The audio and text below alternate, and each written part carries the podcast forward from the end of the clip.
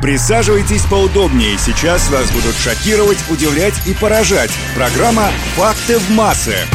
Всем привет! Лето на улице, а настроение портит дождь. И для того, чтобы хоть немного зарядить вас хорошим настроением, я решила рассказать несколько интересных фактов о дожде. В студии МВ Радио Наташа Круш. Поехали! Факты в массы. В Португалии дождь является уважительной причиной, чтобы не выходить на работу. В городе Пара жители сверяют часы по дождю, так как ливни там идут каждый день в одно и то же время. Игра дартс появилась из-за дождя. Однажды лучников на соревновании застал дождь. Они отправились в пивную и начали там бросать укороченные стрелы в мишень на стене.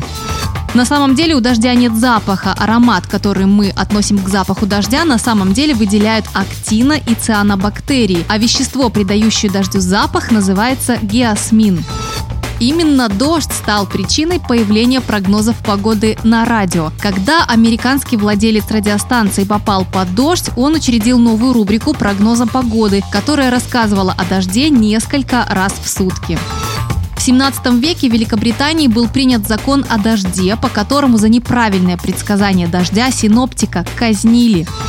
Человек может остаться под дождем совершенно сухим, если находится в пустыне. На самом деле дожди в пустыне бывают, но о дожде невозможно узнать, так как капли просто не долетают до земли, испаряясь под воздействием горячего воздуха.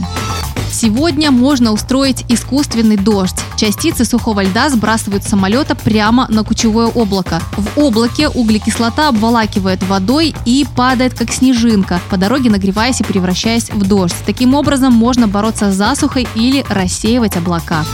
На этом у меня все. Хорошей вам погоды и отличного настроения. Реальное, а не вымышленное. Конкретное, а не абстрактное. Истина, а не вымысел. Факты массы.